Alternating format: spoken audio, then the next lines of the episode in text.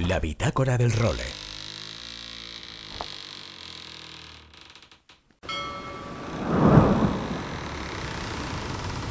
Bienvenidos a bordo del role.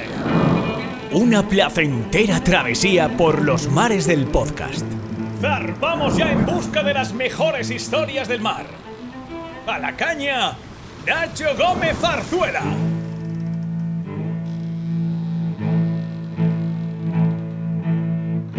Muy buenas a todos y bienvenidos a la edición número 108 de La Bitácora del Role, en una edición muy especial en la que hemos vuelto a zarpar desde nuestra Marina de Valencia. En este caso hemos puesto rumbo noreste, porque no, nos hemos venido hasta la isla de Mallorca para asistir en directo y hacer esta bitácora in situ desde la mejor regata de clases olímpicas que hay en el mundo hoy en día y que es española, que tiene 52 años de historia y que es el trofeo Princesa Sofía. En estos momentos tenemos aquí en Aguas de Palma navegando a 1.269 regatistas repartidos en 984 veleros en 8 campos de regatas diferentes, que la imagen que tenemos estos días aquí en Aguas de Palma, la verdad que es una auténtica maravilla para los amantes de la vela. Además tenemos 104 españoles a bordo de 89 barcos en esa nómina de tripulantes que disputando el Sofía? Pues para averiguar por qué este trofeo Princesa Sofía ha llegado a convertirse en lo que es, vamos a charlar con Ferran Muniesa, que es la mano que mece la cuna para que sea posible la celebración de una regata que es referencia en todo el mundo.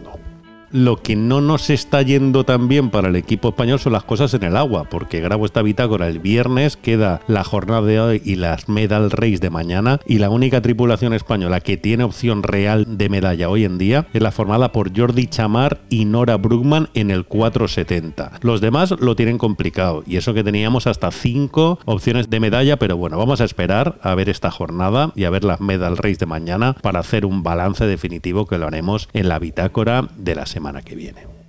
Y también aprovechando que estamos aquí en Palma y que vamos a grabar esta bitácula desde el Club Náutico del Arenal, vamos a realizar una nueva entrega de la sección que hacemos con nuestros amigos de North Sales para analizar el mundillo de la vela de alta competición. Y para ello hemos invitado a esta bitácula del role a Marc Patiño, que aparte de ser uno de los grandes especialistas de North Sales, lleva navegando en este trofeo Princesa Sofía desde 1996 de forma interrumpida, por lo que yo creo que es un gran protagonista para hablarnos tanto de esta regata como de un tema también que a mí me parece apasionante, que es el de las velas en la vela olímpica, en las clases olímpicas que son las que van a competir el año que viene en París. ¿Cómo se organizan? ¿Cómo obtienen las velas? ¿Quién las distribuye? ¿Cómo son esas velas? Enseguida hablamos con Mark para que nos lo cuente.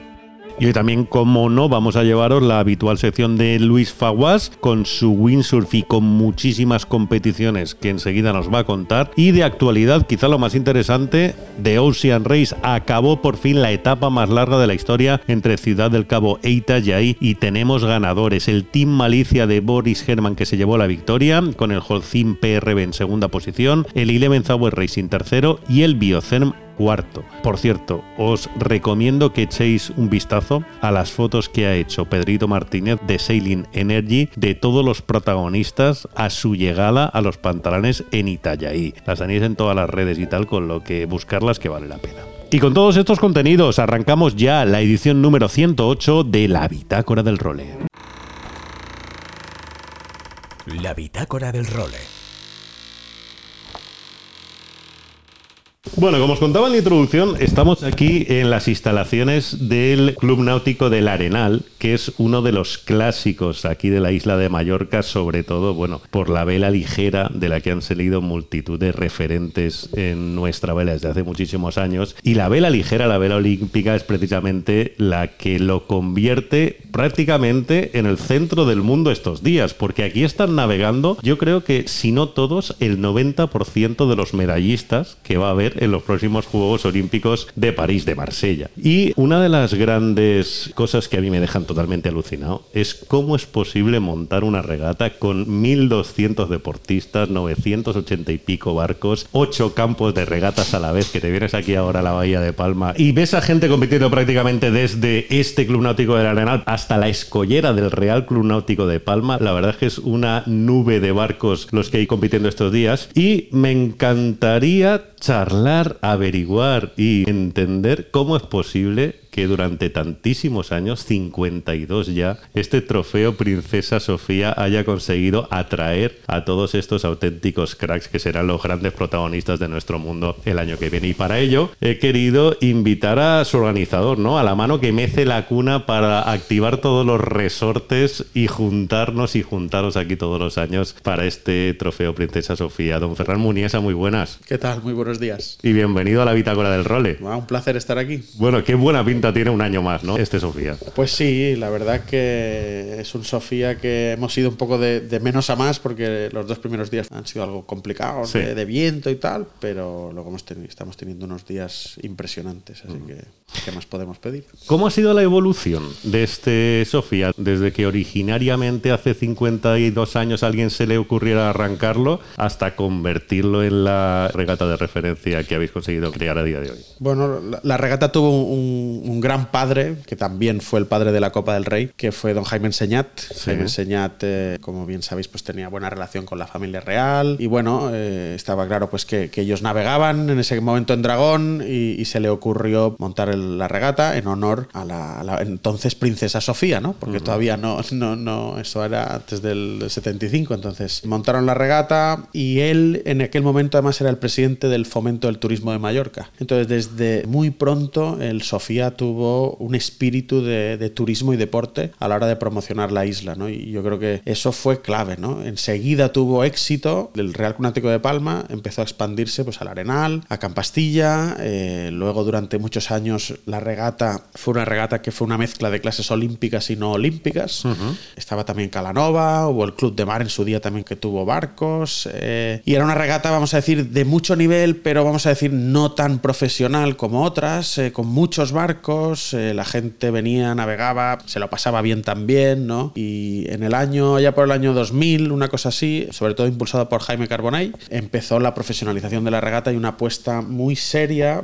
por que eh, la regata fuera top, ¿no? Es decir, que vinieran los mejores, porque en aquel momento venía mucha gente buena, pero fallaba más gente, ¿no? Entonces empezó a, invitar a los, a los medallistas y los campeones del mundo, que no pagaban inscripción, se les fomentaba para que vinieran y se profesionalizó la regata, ¿no? Fuimos de las primeras regatas que empezó a pagar a la gente que estaba en el agua trabajando, eh, a tomarse en serio las cosas, a poner oficial, un oficial principal que coordinara todas las áreas.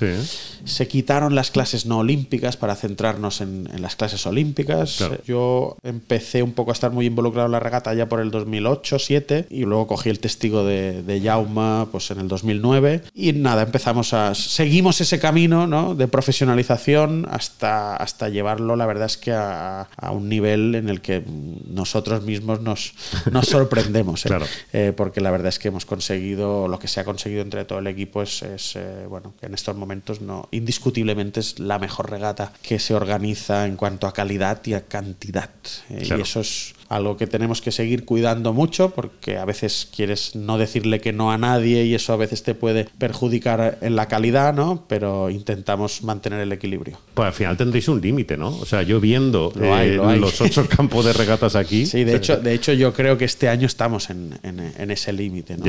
Porque además es verdad que las clases cada vez eh, son más rápidas, eso implica que no puedes tener en un área a 150 barcos compitiendo a la vez, eh, como si puedes tener en los Ilcas, por ejemplo, que son los únicos que. Los Ilcas 7, que son 180 barcos compitiendo en un área, ¿no? Sí. Eh, pero claro, 49ers, por ejemplo, son máximo 40. Claro, los kites, por ejemplo, que esto ¿no? sí, los kites, bueno, y mucho hacen, porque en realidad salen tres flotas a la vez y van una detrás de otra, ¿no? Y tienes casi 100, ¿no? Pero es mucho más delicado, es mucho más inestable, hay que controlarlo mucho y evidentemente se hace delicado, ¿no? Entonces estamos ahí, yo creo que este año estamos en, en ese límite, ¿no? por lo que estamos viendo y tenemos la gran suerte de que nuestra magnífica bahía pues nos da 5, 6 horas, 7 horas de viento y eso te permite pues que cada campo puede hacer un doble turno de, de clase, ¿no? Sale una clase por la mañana y otra clase por la tarde. ¿Cuánta gente conforma el equipo necesario para organizar la regata en el agua? Bueno, en el agua más o menos estamos en unos 240 personas, una cosa así, entre los jueces que vienen, o sea, tenemos 21 juris que vienen de fuera, que son de, de nivel, vamos a decir, olimpiadas, porque es lo que necesitamos. Hay 16 oficiales de regata, o sea, dos por, por área, y a partir de ahí toda la gente que es de, de balizadores, de seguridad, de, en fin, hay una infinidad de gente, hasta esos 200, 200, 220, y luego en tierra pues otras 40 personas. Madre de Dios, o sea, estáis como unas 300 personas en el equipo necesario para que esta regata salga adelante. Sí, efectivamente, o sea, lo- lo- cuando explota todo, que es el, el sábado, domingo de, de registro, ¿no? De inscripciones, es cuando aterriza todo el mundo, ¿no? Y los que, vamos a decir, que los que hemos estado preparando la regata todos los meses antes, digamos que les entregamos el testigo un poco, ¿no?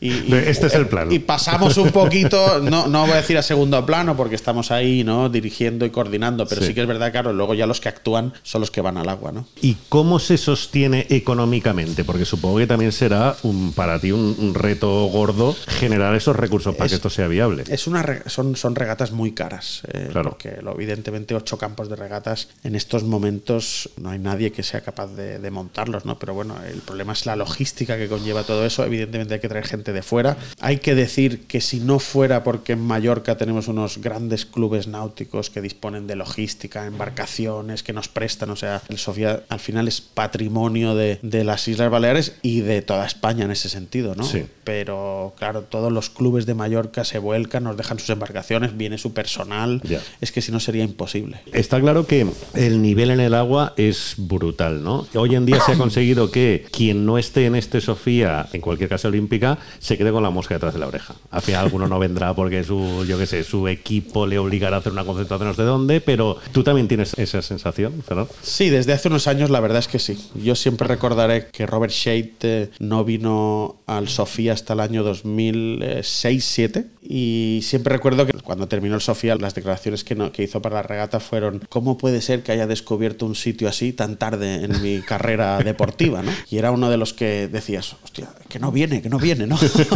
Porque como te decía, pues hemos ido eh, generando esa, esa relación con las clases, o sea, hay tejida toda una, una relación con la Federación Internacional y con las clases olímpicas para asegurar que cualquier input eh, de mejora negativo eh, nos llegue eh, y que podamos sol- solucionarlo. No es muy importante porque a nivel internacional tú al final ves a esta gente 10 días al año, 15, ¿no? Y necesitas tejer durante todo el año esas relaciones para que en el momento en el que tú tengas un input en que te digan, oye, es que este año el nivel del jurado no era bueno, o es que en el agua hemos tenido problemas con esto o con lo otro. Necesitamos esa confianza, ¿no? Para poder detectarlo, que te lo digan con sinceridad, porque al final la vida es así, ¿no? Y solventarlo antes de que sea un problema mayor. Porque World Sailing a vosotros también os tomará como una referencia y una manera de probar mil cosas de cara a la Haya, de cara a los Juegos del año que viene, ¿no? Es uno de los pocos escenarios en los que de verdad pueden replicar lo que van a ser los Juegos. Sí, efectivamente. Nosotros con World Sailing en estos momentos tenemos un acuerdo que abarca, bueno, que pues nosotros somos parte de la World Cup, pero sí que es cierto que vamos a decir que la regata en el agua la organizamos nosotros, 100%, evidentemente nosotros con criterios de máxima profesionalidad y conversando con ellos cuando van a ser unas personas clave que nosotros vamos a poner, ¿no? pues como oficiales principales o como, o como chairman del jury, ¿no? que son, que son personas clave intentamos que evidentemente sean de su agrado, ¿no? Eh, pero sí que es verdad que somos bastante independientes en eso y tenemos un acuerdo que abarca toda la parte sobre todo de prensa, comunicación, porque a ellos evidentemente les viene muy bien, pues por ejemplo están probando aquí cosas eh, de lo que van a hacer en, en la Haya, de lo que a lo mejor van a hacer en, en los juegos, ¿no? Entonces para ellos es importante tener eh, eventos donde poder desplegar un poco ese equipo, ¿no? Que coja experiencia y compartir trabajo con otros, que al final también lo tienes que hacer cuando vas a otros sitios, con lo cual eso, eso es ¿Y los políticos apoyan? Porque al final 1.200 regatistas con técnicos, todos los equipos que conllevan y tal, eso supone también una inyección económica para la isla que no sé si habrá otros eventos que lo generen. Pues la verdad es que yo creo que es, es eh, ha habido épocas en las que evidentemente ha habido más apoyo y ha habido épocas en las que ha habido menos, ¿no? Yo creo que ahora estamos en un momento bastante equilibrado, donde hay un apoyo del gobierno que es adecuado, yo creo, a la regata. Siempre uno siempre quiere más, evidentemente, ¿no? Pero creo que han entendido que el Sofía lleva eh, haciendo promoción de la náutica y de Mallorca eh, durante 50 años, ¿no? Y yo siempre digo que un poquito de culpa eh, tendrá el Sofía de que la industria náutica de Baleares tenga el nivel que tiene, ¿no? Que no es bajo, sino todo lo contrario, ¿no? Y que los precios que tenemos y que los amarres están llenísimos, etcétera, etcétera, ¿no? Y, yo siempre pongo un ejemplo, y es que el anterior presidente de, de World Sailing, que era Kim Andersen, me lo dijo claramente. Es decir, yo vine aquí al Sofía, navegué en el Sofía, años 80, y ahora tengo una casa en Mallorca, veraneo en Mallorca, mis amigos de que navegábamos también. Es el claro ejemplo, ¿no? De que eso funciona y ha funcionado. Sí. Pues, don Fernando Muniesa, que muchísimas gracias por acogernos con esta hospitalidad. Nada, por favor. Y que ahora nos toque ir al agua a disfrutar un ratito de estas dos jornadas que nos quedan. Invitados estáis y el año que viene también. Ferran Muniesa, responsable de este espectacular trofeo Princesa Sofía. Seguimos. La bitácora del role. Bueno, y como os decía en la introducción, hoy tenemos una nueva edición de una de las secciones que hemos estrenado este año y que más éxito está teniendo, como es la que compartimos con nuestros amigos de North Sales para explicaros un poco cómo está el mundo de las velas, ¿no? Los motores que tenemos en todos los barcos y que al final en este mundo de la vela de competición son prácticamente eso, un mundo en sí mismo. Y aprovechando que estamos en el Arenal en la jornada de hoy, hemos querido invitar a esta bitácora del role a un regatista que navega aquí, vamos, desde tiempos inmemoriales. De hecho, lleva haciendo este trofeo Princesa Sofía desde mitad de la década de los 90, desde el 96-97, de forma ininterrumpida en múltiples variedades. Por lo tanto, para hablar de eso, de las velas que podemos ver navegar ahora en todos estos campos de regatas, hemos querido invitar a Marc Patiño. Marc, muy buenas. Buenos días, ¿qué tal? y bienvenido también a esta bitácora del role. Muchas gracias, encantado de estar aquí. Vaya la que he liado aquí con el Sofía, ¿no? Se lo preguntaba antes a Ferran, ¿qué evolución más bonita ha tenido este trofeo a lo largo de los años para que hoy, 52 años después de su creación, sea prácticamente la referencia a nivel mundial en clases olímpicas? Pues de verdad que sí, porque bueno, lo primero que tenemos es la, espectacular bahía, que tenemos un tiempo muy bueno y un viento que no se tiene en todos los lados. Y bueno, sí, como dices, le he visto crecer más o menos, tampoco soy tan mayor, pero ya tengo mis 43 años. Un chiquillo, más o menos. Y, y, bueno, empecé el Sofía a los 16 años. Bueno, ya eh, mi padre que fue juez de regatas también del club y lo ha hecho muchos años, entonces desde el principio casi eh, hemos crecido con esta regata. Y bueno, desde pequeño ya veía que se hacía y yo participé en 420 la primera vez y luego ya me pasé a la clase olímpica y la, participé por primera vez en el 98 y desde entonces no paré hasta el 2006 o 2007 si no me falla la memoria y después de ahí siempre he hecho el Sofía ya sea en crucero dragones o, cualquier otra, otro tipo de barcos. Y también tengo que decir que fui de los primeros, creo que la primera edición que se hizo de la Training Camps, que se decía en aquel entonces, que es lo que Ferran ha dicho que ha ido creciendo y tal, y era justo, venían aquí muchos equipos a entrenar un mes antes del Sofía y para que no se hiciera tan largo el entreno, montábamos una regatita entre medias y ahora es como se llama, no sé, Mallorca Camps, no sé cómo se llama la verdad, pero yo participé en la primera edición, que éramos seis o siete barcos. Qué bueno. Eh, y Em, empezó a subir y eso ahora no ha parado y es, una regata la previa al Sofía, mm. ¿sabes? Y también se está haciendo bastante famosa. Y bueno, eso tenemos mucha historia y hemos visto crecer como, bueno, el, cogen la playa, cierran eh, una calle, solo ponen una dirección para que puedan aparcar la gente. Es un montaje muy grande y que creo que está muy bien organizado y la gente lo aprecia, la verdad. Oye, pues aparte de conocer bastante bien este, este campo de regatas como acabamos de escuchar como navegante,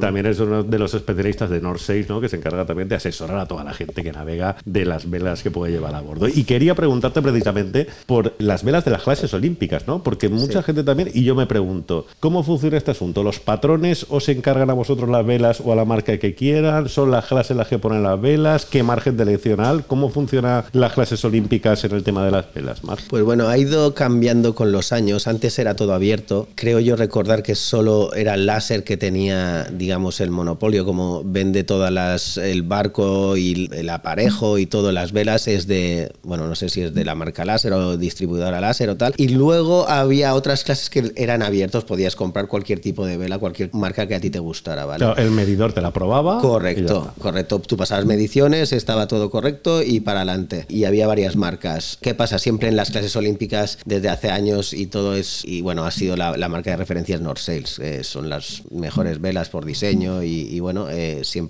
han sido las que han estado arriba. Pero también había otras marcas. ¿Qué pasa con el tiempo? Que todas las clases que han subido, han, han, han venido nuevas, vienen ya marcadas con, bueno, que no puedes tener otro tipo de vela que no sea el que te indica la clase. Ya sea el IQ Foil, por ejemplo, la Severne, Nacra, lo que no estoy muy seguro son los foils, el Kite Foil, eh, luego el 49ers, tanto masculino como femenino, estos sí que son North Sales, estas sí. las conozco muy bien y luego te diré en detalle cómo son. Y luego la clase 470 mixta, que sí, esa es, creo que es la única que sigue siendo abierta, ¿vale? Puedes comprar cualquier tipo de, marca que a ti te guste o, con la que... O sea, Jordi Chamar o Silvia Más ahora pueden eh, elegir y entrenar con las que quieran. De hecho, lo han hecho, han, han, estado con Zaoli, por ejemplo, eh, han ido probando y tal, pero al final la, la gente, gracias a Dios, la mayoría acaba con North Sales. No son todos, desde luego, pero tanto Silvia como Jordi están navegando con North Sales ahora mismo. Yo que las que lo que conozco mejor son las, por ejemplo, las 49er, que son estas velas negras, que son las 3DI, las llamadas 3DI. Sí. Vale, y esto es espectacular porque solo es una pieza, se hace en un molde. Para que la gente se haga una idea, es desde la bobina de hilo que vas a fabricar la vela, fabrican tu vela desde una bobina de hilo, pasa por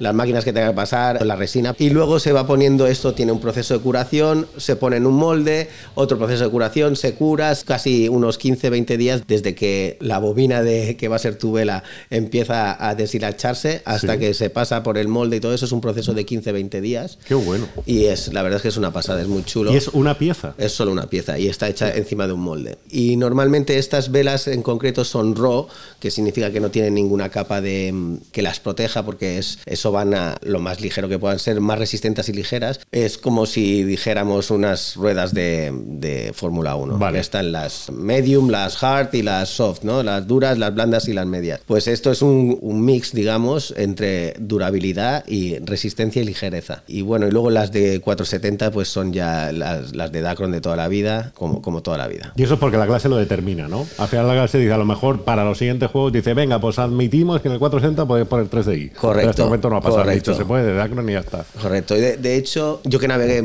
varios años o 10 años en 470, cuando lo dejé se hablaba de incluso hacer unas velas cuadradas eh, con la mayor top, uh, square top Así como los Copa América sí, antiguos, ¿no? Que correcto, la... correcto. E incluso se habló de palos de carbono. Sí, pero no sé por qué no, no ha ido evolucionando. Por pasta, imagino. Supongo, ¿no? supongo. Ahí limitaría no. mucho las tripus, claro, a lo mejor. Claro, o... claro y, y, al ser box rule, eh, que no te puedes salir de, de, según qué parámetros, o no te puedes salir de los parámetros que indican, pues no sé, igual la, eh, suponía demasiado gasto, no lo sé, la verdad. Una duda que me ha surgido cuando me comentabas lo del Forti. ¿Qué vida tiene una vela? Ah, claro, depende. Pueden durar, eh, es difícil, es una pregunta difícil, porque por ejemplo, las mayores que tienen sables forzados dura más y un foque y un SPI, bueno, el foque sigue siendo 3D y el SPI son lo, lo que más se castiga, digamos, ¿no? De depende. Yo me acuerdo en mi época que una mayor te pod podía durar dos regatas y el foque y el SPI igual una regata, si ibas a tope. Joder. Sí, sí. Se gastaba, se gastaba dinero en. Yo creo que igual estiran un poquito más. Las, las 3DI, la tecnología 3DI tiene que durar un poquito más. Ahora no, no estoy 100% seguro cada cuánto cambian las. Sé que ya. compran bastantes, pero no sé cuánto tiempo tardan en cambiar. Madre, claro, y luego ya entrenos también, ¿no? Claro, Porque claro, claro, pero bueno. sus velas para regatas, sus velas para entrenos, que a lo mejor hay que cambiar a lo de la eh, resistente que decís antes de soft, medium y hard. Sí, o... bueno, eso era para que te hagas una idea. Ya. Porque eh, para, era para explicarte que son las que las que utilizan el 49 son las RAW, que digamos son. Vale. Eh, el medium o soft. RAW es RAW, ¿no? Correcto, de, de... crudo, vale, sí. en inglés, sí, ¿vale? Sí, que no tiene nada de protección. Vale. Eh, si tú la quisieras hacer que durara más, le pones la protección que tenemos nosotros, que es de Spectra o de lo que sea, eh, o, o, de poliéster, y duran mucho más. Lo que pasa que son mucho más pesadas y aquí se nota mucho el peso. Claro, no podrías entrenar, por ejemplo, con unas que durasen más porque la sensación es diferente. Ya, correcto. Que. Lo que suelen hacer muchos también es, según la de regatas que han utilizado, por ejemplo, en el Sofía y se van a Yeres o no sé dónde se van ahora, pues igual estas que han utilizado durante el Sofía la utilizarán para entrenos futuros, entre vale. regatas, pues y así, claro, no, no, vas gastando y es el mismo modelo, vas comprando el mismo modelo y entrenas con el mismo modelo, aunque sea, ah. Claro. Un poco O sea, más. lo lógico es que, por ejemplo, aquí hayan estrenado unas para el Sofía, Correcto. estrenan otras para la Haya Ajá, y entre correcto. media a lo mejor usen estas para entrenar. ¿no? Correcto. Ah, vale, vale, vale. Qué interesante. Claro, es que al final es altísimo rendimiento, ¿no? no pues, ese tipo de cosas son las que te hacen ganar la medalla o no, muchas veces. Hay una cosa que me he olvidado de comentarte, por ejemplo, lo que es, es curioso también en las clases que están cerradas, por ejemplo, en el ILCA, las velas las distribuye la clase ILCA, pero hay dos, dos constructores de velas. Sí. Uno es North Sails y el otro no sé quién es, pero los navegantes ah, saben por la pegatina, creo, cómo está colocada, algo así, saben cuál es la que construye North Sails y cuál es la otra.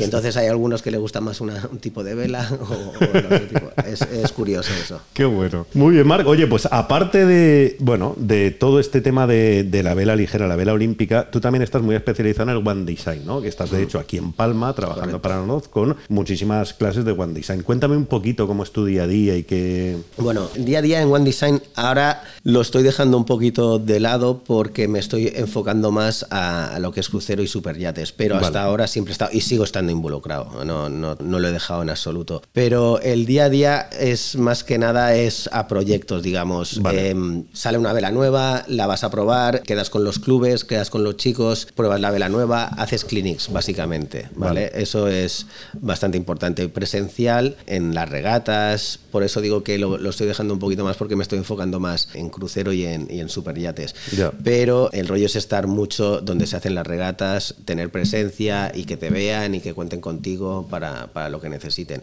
Entonces lo que estoy intentando yo es, eh, hicimos un muy buen trabajo y lo que estoy intentando hacer es intentar dar el testigo a chicos eh, jóvenes que vienen a trabajar a North Sales y que se puedan ocupar con las ganas que yo lo hice y tal. Claro. Y bueno, ahí, ahí estamos un poquito en el intercambio, digamos. Claro, pues en ese tipo de, bueno, o en ese sector de negocio, al final tus clientes son o el armador o el project manager del barco, en el caso de que sea barco Correcto. de gran armador, ¿no? Sí, Entonces el correcto. que le presenta la, oye, que tenemos esta nueva mayor, vamos a probarla a ver si tal. Y tú incluso sales a navegar con ellos para claro, decirle, Claro, claro, claro, de eso se trata. joder, mola el, el curro, ¿eh? Al No final, está mal, no está mal. La gente que una vez que no se escucha diría, hostia, tú. La verdad es que sí, so- soy, soy afortunado porque eh, sigo haciendo lo que me gusta, que era navegar y regatear. O sea que en eso eh, he sido un afortunado. Pues con eso nos vamos a quedar. Don Mar Patiño, muchísimas gracias por haber estado con nosotros. Muchas gracias a ti por invitarme. Seguimos. La bitácora del role.